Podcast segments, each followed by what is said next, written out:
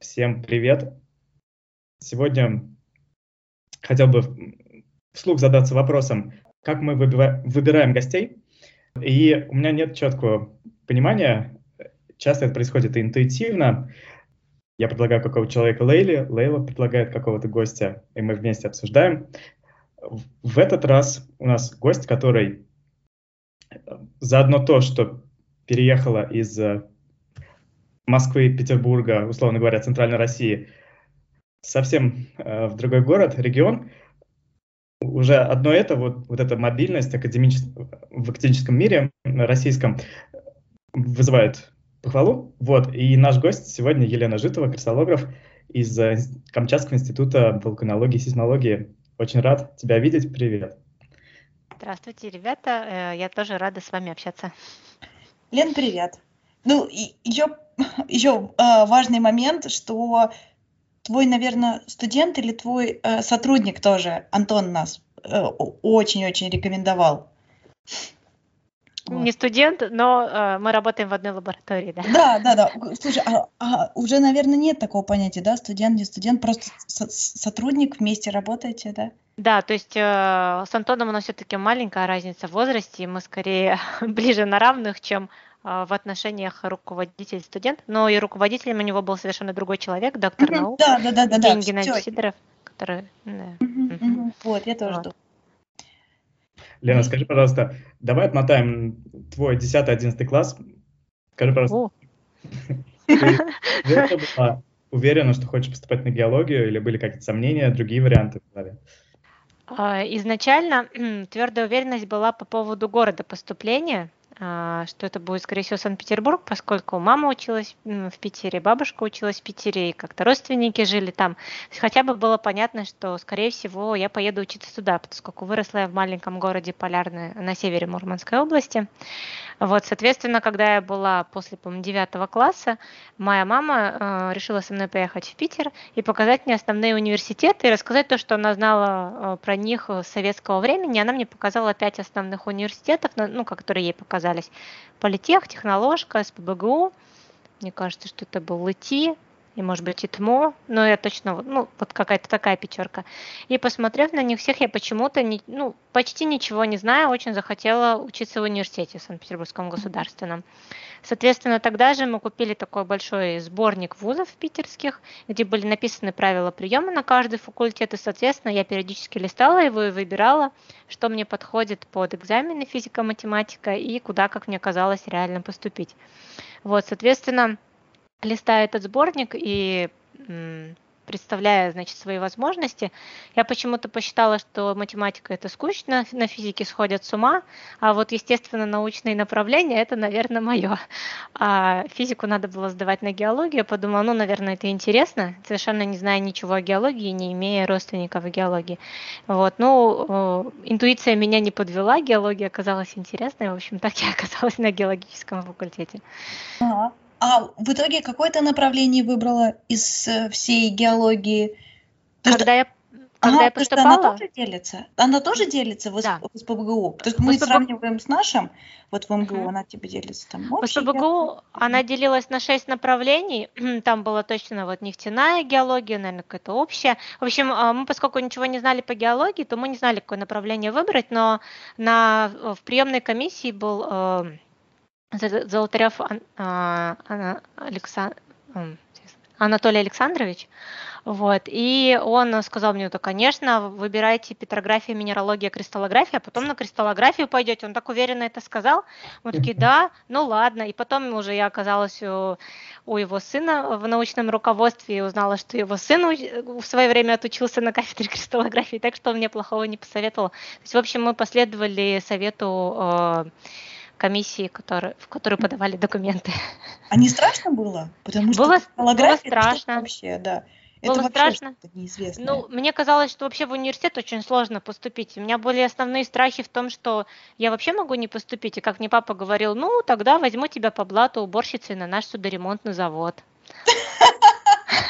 Это было для меня страшнее. Вот, но опять же, а, на приемной комиссии мне сказали, да вы что, у вас такие хорошие баллы по ЕГЭ, вы точно поступите к нам? Но у меня были, ну, как бы все равно сомнения, но оказалось, что да, они были правы. В общем, оказалось, что не, совсем так страшно, как это ну, представляется в теории.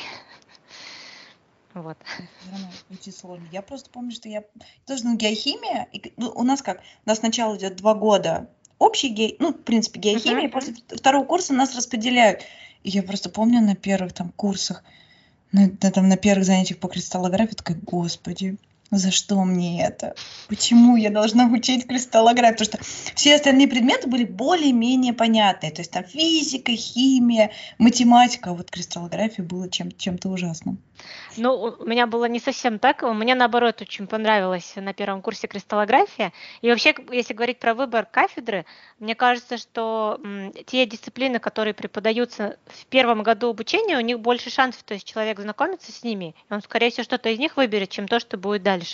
Вот, на первом курсе в первом семестре была кристаллография, и мне так повезло, что лектор, который читал лекции, он читал у нас практически занятия, Пунин Юрий Олегович. И он как-то делал это так интересно, что нас немножко даже захватывал сам процесс, когда тебе дают задание, и ты должен ну, там что-то, да, сделать какие-то проекции. И я как-то без сомнения решила, что буду писать дипломную работу у него, потом научного руководителя я поменяла, но вот э, казалось вообще, что в принципе работать в науке, э, так сказать, кристаллографии, кристаллохимии далеко от тех учебных занятий на самом деле, но mm-hmm. они мне казались вот увлекательными. Вот так мне, наверное, повезло именно вот с тем, кто преподавал просто эти пары. Mm-hmm. Скажи, пожалуйста, а у тебя, тебя ты наукой начала заниматься уже во время учебы там после Второго да, курса. получается, на втором курсе я перешла к научному руководителю, на тот момент заведующему кафедры вот, Сергею Владимировичу Андрею Анатольевичу, и как-то там у них была так поставлена работа, что все дипломные работы были достаточно сильные, и они являлись либо частью какого-то научного проекта, либо, собственно, со временем каким-то научным проектом. Вот. И, э, соответственно, меня, ну, на втором курсе еще не особо как бы я была заангажирована наукой, у меня была больше реферативная работа, а вот с третьего курса мне уже дали такие образцы, которые вообще, в принципе, представляли интерес вот для изучения для научного сообщества. И уже там трудоустроили на часть ставки, как-то постепенно стали вовлекать в научные проекты. И, ну, хотя на тот момент я считала, что в аспирантуру я не пойду, и вообще я пойду работать после университета, и все это, вот это все как-то не про меня, но в итоге я оказалась в аспирантуре, пошла в науку, в общем, как-то тогда жизнь. Скажи, пожалуйста, а чем ты занималась? Вот ты говоришь, наукой начала с второго курса. Угу. А, мне сначала дали задание а, такое реферативное, был такой минерал Юкспорит, который изучал одних, один из моих научных руководителей. Мне нужно было такую реферативную работу про этот минерал сделать, ну и небольшие там а, в общем, порошковую рентгенограмму рассчитать. А с третьего курса, поскольку я была с э, студентом из Мурманской области, а у кафедры имелись коллеги с Мурманской области, которые занимались минералами хибин, ну, щелочных крупных комплексов, хибин, лавозера, то мои научные руководители посчитали, что раз я с Мурманской области, и они, то нас нужно объединить, и прислали мне оттуда образцы, которые были предварительно диагностированы, но ранее никогда не изучались, то есть их, ну, как бы а, четкое минеральное отнесение и такие тонкие моменты, как политипы, там, полиморфы, да, они не изучались. Соответственно, было понятно, а, ну, мне тогда это не было понятно, но что детальное исследование этих образцов в любом случае приведет к каким-то результатам, там, очень интересным или не очень, но поскольку они как бы неизведанные, то, соответственно, они представляют определенный интерес. И э, эта работа пошла, нам так повезло, там были различные политипные модификации. В принципе, вот с третьего курса эта работа потом перешла в мою кандидатскую диссертацию. Вот так, да. А, скажи, а какие методы вы используете? Слишком много вопросов, я знаю, мне так интересно.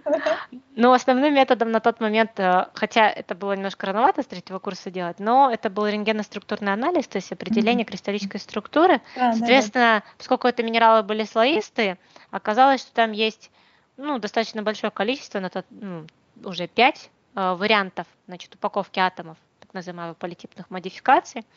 Ну вот, и, э, собственно, в принципе, на это была построена основная часть работы вот, по исследованию вот этих тонких структурных особенностей а, минералов, ну, в данном случае квинтинитов. А, Алис, давай ты задавай, у меня слишком много, слишком много интересного, голографию любимую. обывательский вопрос, не человек, не связанный с кристаллографией, кристаллохимией, удалось ли назвать эти минералы? А, вот э, те минералы, которые были поначалу, они были как бы известны, но были неизвестны политипные модификации. Но им не присваиваются отдельные имена, как бы. Они обозначаются с помощью дополнительных суффиксов к минералу. Но затем, конечно, а, как я как-то проявилась как исследователь, значит, вот определенной группы минералов, и ко мне стали в какой-то мере стекаться потенциально новые минеральные виды, которые впоследствии мы утвердили. Это был э, такой минерал, как каповаид, затем дрицит. Вот дрицит, он назван в честь э, такого очень э, знаменитой фигуры в области минералогии слоистых значит, соединений. Это Виктор Анатольевич Дриц из Москвы, из Геологического института. Он сейчас на пенсии уже, но э, мне было приятно, что в честь него мы смогли назвать фазу, и когда он сказал, что это, наверное, по его мнению, его первое признание в России, мне стало одновременно и радостно, и несколько неудобно, потому что он такая величина, э, ну, он имеет мировую известность как исследователь слоистых минералов в России, и при этом если это действительно его первое признание, то немножко как-то, с одной стороны, обидно, но хорошо, что этот минерал состоялся. Вот, и совсем недавно мы а, утвердили еще один минерал арсенит, тоже из этой группы. Ну и у меня есть в коллекции сейчас для исследования еще потенциально новые минеральные виды из этой группы. Но более сложные и хитрые, с ними нужно больше времени. У тебя нет амбиций в честь себя назвать? Почему спрашиваю? Потому что у нас, у нас на первом курсе на парах по кристаллографии сказали, что вот если вы откроете силикат какой-нибудь, почему-то про силикат говорили, то назовете в честь себя. И я помню, что мы всей группой сидели и придумывали, как бы мы назвали в честь себя. Ну, сейчас считается, ну, конечно, кто-то другой, то есть э, грубо говоря, название минерала, кто-то другой должен оценить мои заслуги и назвать в честь меня, да? Ну и вообще в идеале это какая-то группа, которая, ну, наверное, наиболее далекая, к примеру, да?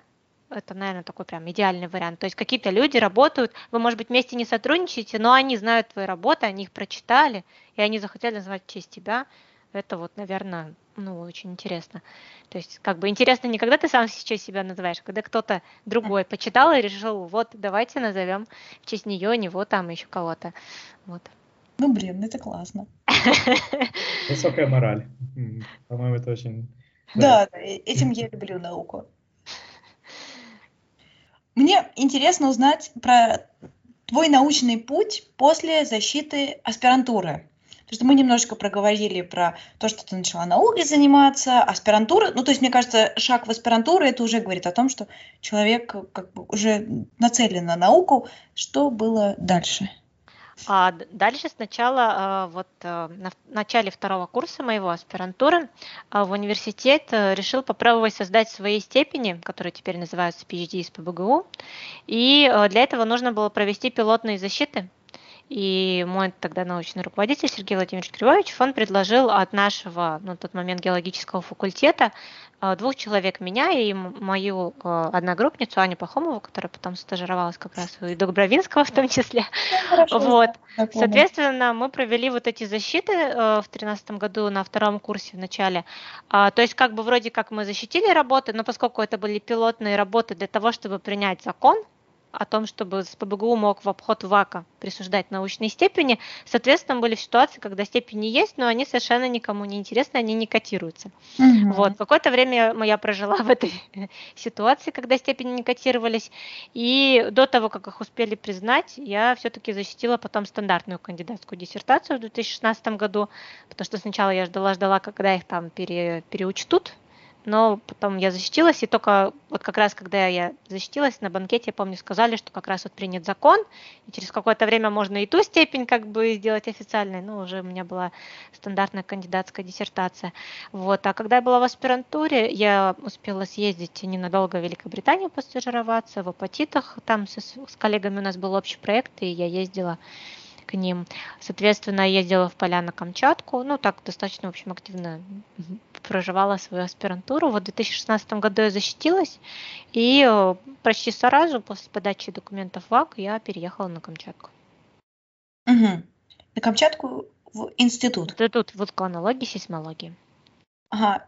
И ты тоже кристаллографией занимаешься или поменяла направление? А, я сейчас больше занимаюсь минералогией, то есть я заведую лабораторией минералогии. Соответственно, я считаю, что минералогия сейчас без кристаллографии, она ну, во многом несостоятельна, поскольку идентификация минералов зачастую, особенно редких, она неизбежно требует кристаллографических методов, поэтому я бы даже, может быть, эти дисциплины не сильно как бы различала, потому что даже специальность называется минералогия кристаллографии через запятую. Uh-huh. Вот, соответственно, я в большей части занимаюсь минералогией, но как бы Естественно, минералы мы изучаем с помощью кристаллографических uh-huh. методов.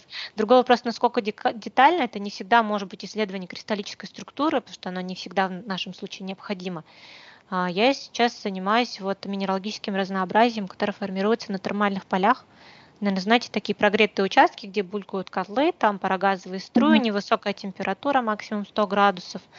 Эти поля покрываются какими-то корками вот, минералов, выцветов. Uh-huh. То есть это что-то типа фумарольных минералов, но в фумаролах горячо, а здесь не горячо. Эти минералы могут растворяться и кристаллизоваться. Вот. И как оказалось, э, ну вот те, которые образуются, во всяком случае, на Камчатке, они вообще не описаны. То есть там в отчетах через запятую одно предложение есть, где там предположены какие-то минеральные фазы, но именно исследования э, того, что по факту там образуется, никто не проводил, и, как оказалось, там более сложный минеральный состав, чем то, что было написано в отчетах через запятую. Вот, в общем, это как бы такой основной блок. Ну и, конечно, хотелось бы в идеале не только эти минералы, а также связать их ну, с какими-то определенными условиями, там, с термодинамическим режимом, с физико-химическими условиями. Ну вот как-то mm-hmm. так примерно какие-то редкие, может быть, минералы отдельно характеризовать, потому что оказалось, что это такая ну, нетривиальная вещь. Блин, все, что нетривиальное, за собой это потенциал для большого количества статей. Ну вот, они, может быть, не такие какие-то не, не супер прорывные в плане там, я не планирую в Nature что-то публиковать, но мне кажется, что было бы неплохо вообще понять, какие фазы кристаллизуются, потому что изначально, когда я спросила у людей, которые занимаются не минералогией, но, но работают на этих полях там десятилетиями, какие минералы образуются сверху, мне сказали, да, какие-то, наверное, карбонаты, там кальцит. В итоге оказалось, что совершенно вообще ничего общего с реальностью не имеет, то есть там сложные сульфаты аммония, железа, ну, в общем, а, в основном сульфаты, конечно, но есть и там хлориды какие-то. Ну, в общем, мне показалось, что с этим было бы неплохо разобраться. Они во многом зависят и от воды, состава воды. Вот, mm-hmm. то есть они как бы являются такими геохимическими маркерами, в принципе. Вот, но что они маркируют, мы пока не знаем, потому что мы только описываем вообще, в принципе, какие минеральные фазы там есть. Вот. Так, это я уже перешла на Камчатку. Круто. А, скажи, пожалуйста, есть ли желание заняться экспериментами в каком-то э, будущем? Или пока еще поле непаханное описание и изучение структуры? А экспериментами это каким-то синтезом или чем конкретно? Да, в моем понимании какой-то синтез. Угу. Синтез. Ну, честно говоря, э, меня почему-то синтез не очень приличает, хотя я понимаю, что иногда для того, чтобы полноценно понять условия образования минералов, может быть необходимо попробовать их синтезировать. У нас были такие пробные эксперименты, но не, не мои конкретно, а вот коллег, которые со мной работают, скажем, в научной группе. Они показали не очень неожиданные результаты, то есть мы думали, мы сейчас вот окристаллизуем и получим то, что на термальном поле. Мы получили не то, что на термальном поле, мы не очень поняли, почему, как бы мы пока дальше не разбирались. Но меня, конечно, больше прельщают именно минералы и вот именно, ну, как бы природные какие-то фазы, понять, что с ними происходит. То есть, как бы я понимаю, что синтез, он, наверное, в какой-то мере необходим, может быть, просто кто-то из научной группы, кто больше интересуется синтезом, он бы мог этим заняться. А меня просто, вот, мне бы хотелось, может быть, с разных обстановок, но больше как бы как-то минералы, к минералам я тяготею. Пусть они даже такие мелкие, коварные и сложные, но мне кажется, что как бы попытаться понять, как в природе это построено, это мне почему-то более интересно. Вот. Угу. Но потом могут быть эксперименты с минералами. Например, я могу их там, ну, с определенным оборудованием там греть, прокаливать, смотреть, как они друг друга переходят. Такое угу. да. Вот, вот, но... вот, вот. Это да. тоже интересно.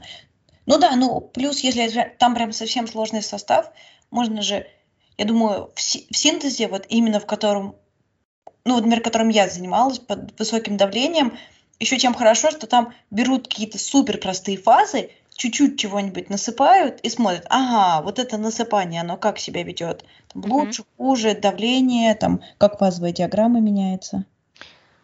Ну да, то есть вообще, в принципе, потенциал для, э, для даже синтеза вот этих чистых фаз, он, ну, как бы достаточно велик, потому что очень многие минералы, они известны там буквально в одном месте, они плохо охарактеризованы просто даже как неорганические соединения. То есть, в принципе, получение их в чистом виде и отдельная характеристика на более как чистом и большом количестве образца, она тоже представляет интерес. Но просто как-то вот пока я бы хотела вообще с минеральным разнообразием ну, понять, понять, почему вот, например, определенные примеси входят а, здесь. То есть как, например, различные объекты, там, термальные поля, они отличаются по минералогии, по примесям, о чем это нам говорит. То есть, собственно, эти минералы, они что показывают. То есть, например, как э, сейчас мы сделали одну работу, которая находится на рецензировании, там э, мы изучали, значит, сульфаты с... Есть такой вулкан Мутновский, на нем есть термальное поле дачное и донное. Соответственно, мы делали детальный химический состав этих образцов и отдельно рентгенофазовый анализ. Мы увидели, что там есть примеси, но которые детектируемы, а, которые отражают уникальность химического состава парогазовой составляющей и воды данных вулканов. То есть получается так, что а, определенные минералы, они все равно вот эти а, элементы, которые, ну так, trace elements, да, то есть которых вообще мало, но они в состав как бы все равно попадают. И то есть вот эти минералы, они по своему составу, скорее всего, будут, э, ну, как бы так, уникальны немножко для каждой обстановки. Mm-hmm. И вот хотелось бы как-то понять, вот, что эта уникальность несет. То есть, грубо говоря, если мы когда-нибудь потом найдем этот минерал и узнаем, что у него какие-то примеси, сможем ли мы понять как-то условия, в которых он образовался? Может быть, даже вот пока вот этот вопрос меня mm-hmm. немножко интересует. Вот эти фазы просто сульфата гидратированные, они широко распространены, например, на Марсе. Вот, сейчас я... вот. И считается, что они могли образоваться там в результате гидротермальной деятельности. Вот, соответственно, понятно, что состав тех фаз никто не изучал, и на Землю их никто не привозил, мы не знаем. Но без как бы исследования вообще минеральных ассоциаций здесь, ну, земных таких обстановок, мы и не поймем вообще генезис того, тех минералов марсианских. Но это тоже такой отдельный как бы ага. интерес. А, а ты занимаешься только природными а, минералами. А какой твой взгляд на компьютерное моделирование? Мне кажется, что это интересно, оно может принести много э, как бы нового, но я отношусь с опаской. Мне кажется, вот все, кто изучает как бы экспериментально, они относятся к некоторой опаской, потому что все-таки много зависит от вводных моделей и вводных параметров. мне даже немножко приходилось работать, да, где-то с компьютерным моделированием, и что-то меня иногда немножко подпугивало. Поэтому вот, да. то есть э, когда человек, например, там смотрит разные сиф, ну вот э, файлы, в которых даны основные э, угу там координаты, да, параметры элементарной ячейки, спрашивает у меня, а какая в, ним, в них разница? У меня был вопрос как бы такой, хорошо, если вы не понимаете, в чем в них разница, то что тогда вы моделируете? Ну, в общем, в общем, есть определенная опаска, хотя я думаю, что за этим большой потенциал. Да, да, они, они абсолютно, я как экспериментатор тоже наслышала, что вы там непонятно что намешаете, у вас там сверху что-нибудь э, э сыпанет и все, новая фаза, так что они абсолютно с той же опаской, как экспериментатор. А. Э, находится, да, да, да. Но я вот видела кристаллические структуры, которые моделируют. Конечно, большинство структур, которые публикуют, они все резонны, но также мне доводилось на стендах видеть и то, что, как мне кажется, кристаллохимически совершенно несостоятельно но mm-hmm. оно было как-то получено в результате моделирования, но оно, ну, то есть э, с экспериментальными структурами существенно отличается. Я думаю, что это скорее недоработка моделирования, нежели такая фаза вообще возможна. думаю, то есть мне кажется, что кристаллохимически она невозможна.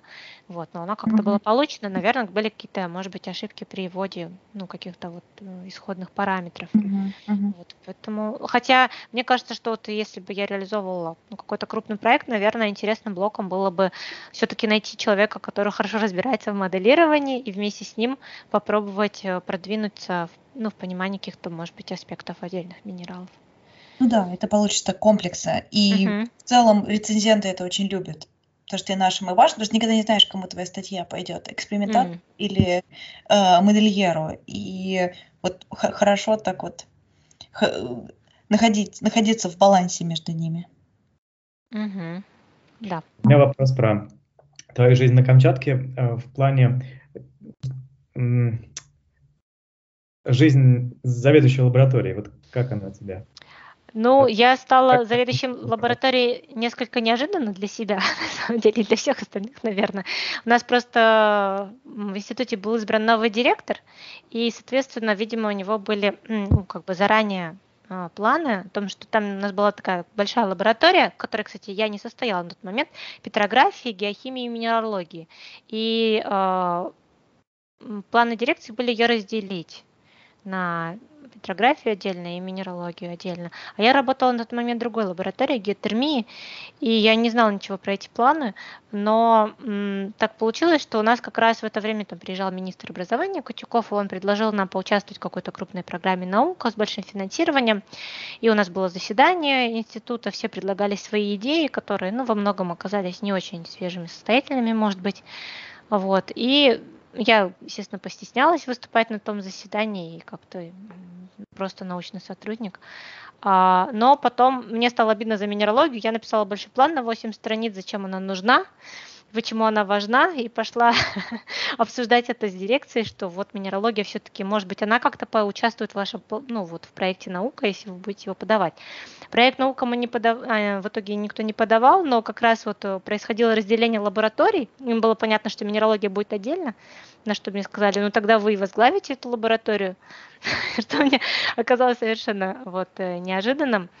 Ну, а, я не стала отказываться, поскольку поняла, что в таком случае я смогу заниматься, по крайней мере, тем, что мне интересно. То есть не минералогией как приложением к чему-то, но вы нам вот тут определите минерал, а мы уже решим, что делать, да, как вот э, руки какие-то, да, в лаборатории э, минералогические. А что мне интересно в сама по себе, я хочу сама выбирать объекты. И все-таки в академическом институте, э, если ты молодой ученый, то для того, чтобы не испытывать ну, даже давление какого-то сверху, да, потому что ваши взгляды могут не всегда сопоставляться, ну, совпадать с взглядами ваших старших коллег, вот, э, то я как бы не сомневалась, в общем, согласилась, э, соответственно, на заведования. У нас было заседание ученого совета, где ученый совет проголосовал, хотя сначала были люди, которые считали, что я слишком молода. Мне пришлось три раза вставать и говорить, что а я не считаю, что я слишком молода. Вот, в общем, все прошло хорошо. Меня тогда утвердили заведующим. А, да, заведующим быть э, сложно, ну и в плане бюрократии, но сейчас как бы я как-то от бюрократии немножко ушла. И сейчас мне кажется, что основная сложность может быть даже в том, что если ты ну, действительно, как бы думаешь о лаборатории, ты все время думаешь вот как-то, ну, наперед, как-то за всех пытаешься какую-то стратегию продумать. И э, как бы иногда ты тебе нужно там взять, посмотреть людей, там, кто вообще там работает, например, там хочешь какой-то проект под руководством кого-то, чтобы ваша лаборатория выполняла, надо придумать кого, чтобы так всех объединить, почитать про людей, посмотреть их проекты, кто из них свободен, кому написать, кому предложить, что предложить. Слишком много не надо, слишком мало тоже не надо, нужны деньги.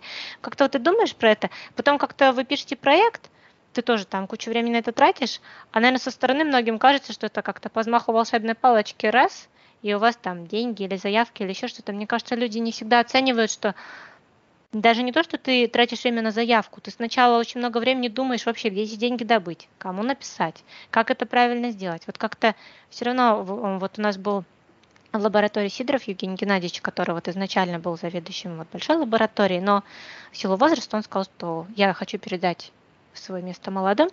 Вот, и э, он так хорошо как бы стратегически мог играть в эту шахматную игру, и с ним всегда можно было посоветоваться. Но, к сожалению, в этом году вот он ушел из жизни, и как-то ну так тяжеловато, потому что у нас нет такого старшего коллеги в лаборатории, сильно старшего, кто бы мог нам посоветовать что-то.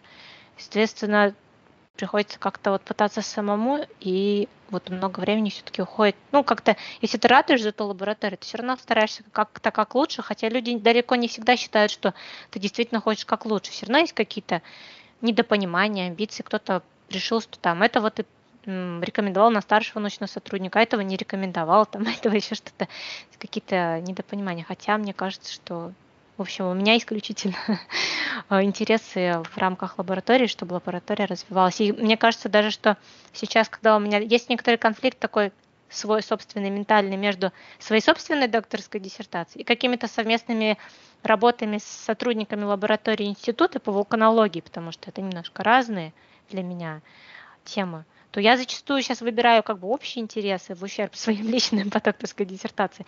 Мне кажется, люди тоже не вполне как-то mm-hmm. понимают, думают, ой, да, написали какую-то и вообще это что-то... А, а вот очень интересно про докторскую. Она да. будет чем ты твоя лаборатория занимается? Нет. Она будет нет? Нет. Моя, моя докторская, как я планирую, будет продолжением кандидатской. Она вот. совершенно не связана с лабораторией. И получается, мне кажется, что у меня очень удобная позиция в плане того, что я работаю с людьми в институте, но у меня нет ощущения, что я кого-то или обкрадываю, или еще что-то, что на меня кто-то работает, и я потом, используя их всех, там буду защищаться. Вот меня как-то это радует, но, опять же, я не уверена, что все это все понимают. Все как-то, а, ну, иногда со стороны там, я, я знаю, что кто-то там побаивается. Там. У нас был такой момент, когда хотели объединить лаборатории, и не объединили, но потом мне сказали, что кто-то сказал, что если объединят, я заставлю всех учить кристаллографию. я не знаю, откуда это берется, но у меня, если кто-то будет слушать из моих коллег, нет столько времени, чтобы учить других кристаллографии, поэтому вряд ли это состоится. Кажется, кристаллография страшная наука, и прям нужно реально вклад. Ну, слушай, это вот именно про управленческую, это тоже интересный момент, потому что да, бывает, что ты думаешь, что ну, ты там обкрадываешь их, а на самом деле, возможно, людям-то и комфортно, людям и нормально. То есть Может тоже, тоже, да, да, да, то, что нужно абсолютно, то есть, ну, спокойно в этом плане. А позволь вопрос про как обстоят дела с аналитическим оборудованием сейчас на факультете? У нас, э, ну, не самые блестящие, конечно, аналитические возможности, но для базового исследования минералов у нас приборы имеются. То есть у нас есть электронный микроскоп э, с многодисперсионной спектроскопией, то есть мы можем определять состав там, полированных, неполированных образцов. А, у нас есть порошковая рентгенография, соответственно, мы можем вот фазовый анализ делать для проб. А, у нас есть инфракрасная спектроскопия, можем там легкие какие-то группы, да, там основные определять. И вот сейчас прибор синхронного термического анализа, который у нас пока не, не, не полноценно функционирует, тем не менее он у нас есть, сейчас мы постепенно будем его как-то включать в работу. Соответственно, для какой-то базовой характеристики вообще понять, какие минералы, к примеру, и а, идентифицировать фазовый состав мы можем. Но если это какое-то очень тонкое дальше исследование, например, там при повышенных температурах или рентгеноструктурный анализ, то есть определение кристаллической структуры, то, соответственно, нам нужны дополнительные аналитические возможности э, в других других там мест, ну, в частности, Санкт-Петербургского госуниверситета, например. Вот. Но это все реально, то есть как бы основное мы получаем, мы собираем минералы, мы можем их предварительно все проанализировать. В принципе, для какой-то общей такой минералогической работы, скорее всего, этого даже достаточно. Но если мы хотим дальше изучить там какие-то очень мелкие фазы или потенциально новые минеральные виды, соответственно, мы должны, конечно, в специализированные, так сказать, центры пойти, там, дифракционные, к примеру, да, потому что в нашем даже институте содержать такой прибор, наверное, изначально мне казалось, что, наверное, это было бы хорошо, сейчас я понимаю, это, наверное, не очень рентабельно, потому что у нас всего 300 человек, там, минералогией занимается там не очень много народу, соответственно, насколько он будет востребован прибор, ну, я, я даже пока не могу сказать. То есть, если прибор такой покупать, то к нему нужны, конечно, дополнительные люди, которые смогут как-то с ним обходиться, потому что все-таки это сложное оборудование. И при том, что у нас в лаборатории, например, сейчас нас 8 человек, то мы не можем выделить кого-то там на отдель, ну, отдельно людей на, на прибор, если мы выделим, то нам некому будет работать, соответственно. Ну, именно вот по основным направлениям каким-то. У тебя такое стратегическое мышление да, да, да, да. Я, я прям слушаю, и настолько сходится с тем, что сейчас на работе происходит, и думаю, блин, как, как прекрасно слушать, что это есть, ну, то есть и, и в науке, то есть, ну, и, и в принципе я прям, прям, прям душу ласкает такие размышления. Хорошо, если это так со стороны. Да, да, да. А, прежде чем перейдем к следующему вопросу, ты упоминала то, что ты немножко отошла от бюрократии. Угу. Можем к этому вернуться и, и как-то отошла, потому что это большая боль всех ученых, что в какой-то момент они боятся, что если они пойдут выше по карьерной лестнице, они все равно а, столкнуться с бюрократией? Вот э, расскажи, пожалуйста. Бюрократии много, но э, тут с бюрократией мне помогли личные обстоятельства. У меня родилась дочь, я просто не могла заниматься бюрократией, соответственно, это плавно растеклось как-то между коллегами моими. Но я в том числе тоже занимаюсь бюрократией, то есть я занимаюсь, uh-huh. если мы говорим там про трудоустройство людей, там еще какие-то вообще моменты, то э, я обязательно разговариваю с директором, то есть э, пишу служебные записки, соответственно, соответствующие, там вот это вот это все. Но вот, например, отчетами а, государственными, ну вот по госзаданиям, сейчас у нас занимается вот Антон, который вам давал интервью, там Настя, они кандидаты наук оба, соответственно. Я занималась в этом году отчетами по грантам, то есть э, поскольку я сейчас на полставки работаю и не так давно вышла, вот, соответственно, ну, у меня не так много вот таких обязательств, ну, именно с отчетами. Но бюрократия, может быть, еще, кстати, ушла немножко на второй план из-за того, что мы стали работать сначала дистанционно, и как-то бумажек резко вообще почти не стало. Плюс пандемия. Вот. Да, и сейчас мы вроде как бы вышли, но я даже не знаю почему как-то. А, наверное, еще у нас а, упростилось немножко там с, с полевыми вещами, ну, как, с полевыми выездами оформление, как мне кажется, вот эти вот там справки не нужно проходить, медкомиссию. То есть как-то вот, ну, наверное, часть бюрократии как-то распределилась между а, э, коллегами моими из лаборатории. Вот. Ну и за счет того, что у меня просто нет много времени, я, соответственно, его как-то пытаюсь э, успешно тратить и меньше заниматься просто бумажками чем когда я сидела на работе 8 часов, и как-то я могла не заметить, что я полдня занимаюсь бумагами, то сейчас, поскольку я прихожу на работу на какой-то короткий период, то я как-то быстро все делаю, то, что мне нужно, и все, собственно. Uh-huh, uh-huh. Вот как-то ну да, бюрократия, она на самом деле, ну как, существенная в науке, наверное, не только в науке. Но я думаю, что на самом деле, если вот поначалу я действительно считала, что я же заведующий, там мне нужно всем этим. Но, наверное, правильно как-то распределять это между сотрудниками, потому что понятно, что один сотрудник не может заниматься всеми угу. бумагами. Да, да, да. Вот. Иначе она как раковая опухоль разрастается. Ну, да, да. Это боль бюрократии. Ты, ты можешь спросить, потому что я подавалась на эту медаль и не получила ее. А. Да, да, да.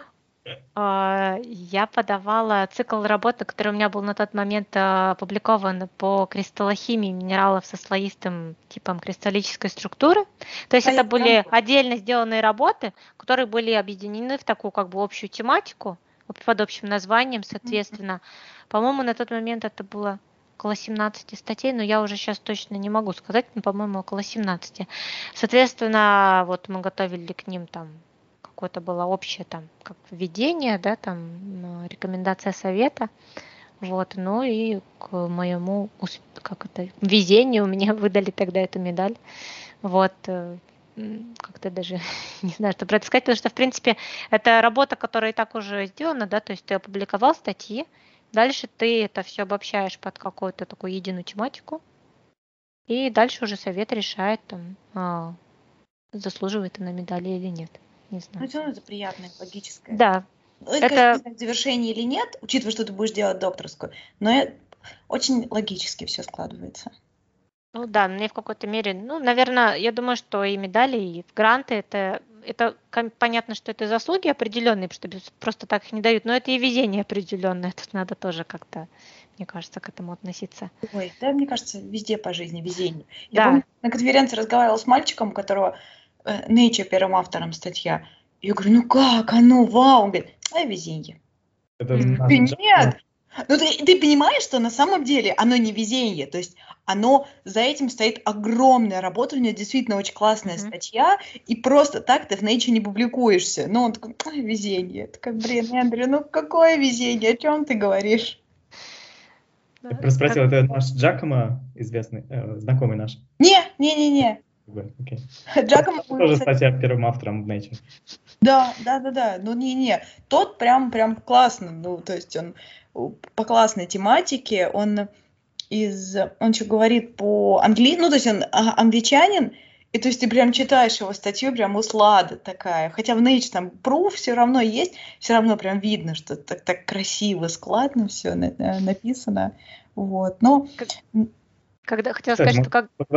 Да когда я вот Про- публиковала статьи с э, англичан, ну, с э, гражданами э, Великобритании, соответственно, у нас есть коллега такой, Крис Гринвилл, и вот он там, ну, много правил по языку, я потом читала этот текст, мне всегда хотелось что-то поправить, потому что на, на нашем русском инглише это как-то звучит, ты думаешь, блин, Крис же все поправил, это все, и потом мои коллеги такие, ну да, звучит но по-другому, конечно, когда вот native спикер участвует, это большой плюс, когда он готов именно все это поправить, потому что, Да, да, да. да, это Ну, все. Это Про, про native speaker это огромная боль. Как, как выучить английский язык русскому ученому? Ребят. Есть идея? Ну, я могу про себя сказать, что я пошла на курсы английского при СПБГУ на втором курсе с уровня А1, то есть человека, который знает только там cat, dog, family и так далее. Ну и, соответственно, очень долго ходила на курсы, и потом в какой-то момент стала общаться, говорить, ездить э, в волонтерские лагеря международные. Несколько проектов у меня было по пару недель, там я стала общаться с живыми иностранцами, что было для меня ну, так большим это. У меня был друг по переписке из Австралии, с которым мы вот переписывались на английском. Соответственно, я вот как-то все время пытался учить этот английский.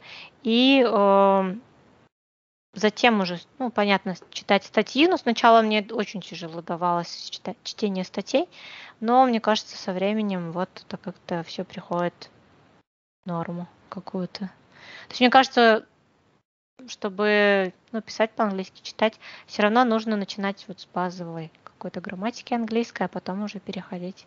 Хотя я знаю, что очень многие ученые, они просто вот, ну, грубо говоря, выучили или научились писать статьи вот, ну, по статьям, по чужим, по там, вот, э, научной литературе. Но мне кажется, это очень сложно, не знаю. А, а- а получается ли, когда ты умеешь писать и говорить? Потому что это, мы сейчас не говорим про последние два года сумасшедшие, когда никаких конференций, все конференции онлайн. Но, в принципе, это очень важная часть э, общаться с ними. А мне кажется, если только писать умеешь, что ты общаться не сможешь. Ну, стоишь такой перед стендом, и вот показывают, вот introduction. We did this. We did that. Метод. Метод. Ну да, но не знаю, мне кажется, что английский нужно учить вот э, как классический вариант, да, то есть проходить времена, слова, потом постепенно читать статьи. Но, наверное, там, если ты состоявшийся уже в какой-то мере ученый, у тебя, скорее всего, на это нет времени. Мне просто как-то повезло, что вот я, поскольку я совсем не знала английский, то я вот пошла еще на втором курсе, и вот в СПБГУ уже на курсах там его выучила во взрослом возрасте, как бы. Мгм. Здорово, что у тебя появилась мотивация. Мгм. Здорово, что появилась эта мотивация. То, что некоторые до конца окончания университета не понимают, что английский-то нужно. Мгм. Ну, как, как-то да, видимо, если ты его совсем не знаешь, хотя у меня всегда было 5 по английскому, ты понимаешь, что что-то надо подтянуть, а потом как-то втягиваешься в это. И- Но много зависит от учителя, преподавателя английского языка. Лен, скажи просто, где жить интереснее? В Петербурге, в Петропавловске или в родном Полярном?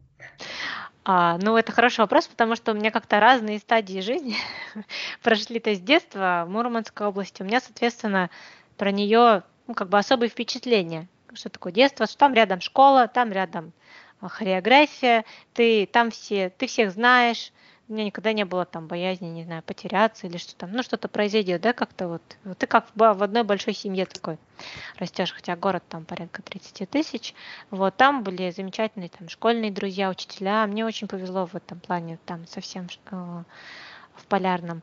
Но там, соответственно, очень специфичная работа, то есть это город, э, который закрытый, военный, ориентированный вот на военных. Соответственно, там есть ну, очень узкий спектр специальностей, где ты можешь быть реализован. Соответственно, среди них нет, среди них нет геолога, соответственно, или что-то связано с геологией. Поэтому про переезд, ну, если говорить домой, у меня речи не стояла. Я понимала, что как бы если я буду геологом, то, соответственно, дома я жить не буду. Вот. а В Питере замечательно учиться, хороший университет, и все это так весело и прекрасно. Но вот сейчас у меня есть маленький ребенок, и я пока не представляю, как можно с маленьким ребенком жить в Питере и работать. Потому что все-таки большие расстояния, очень высокая занятость, высокий темп. И мне кажется, это очень сложно просто вот э, с э, малышом. Вот, а поэтому как-то вот, э, если говорить про мой настоящий этап, когда у меня маленький ребенок, семья, должна быть какая-то, ну, как я хотела бы, да, любимая работа, Соответственно, Петропавл в данном случае подходит больше всего, потому что он там есть профильная организация, которая вполне неплохая, и там проводятся интересные исследования. А, а, соответственно, я могу относительно быстро добраться от работы до дома и вообще, ну, зачастую там работать дом. Вот. И там не такой быстрый там жизни. И, в общем, я могу с маленьким ребенком даже заниматься наукой.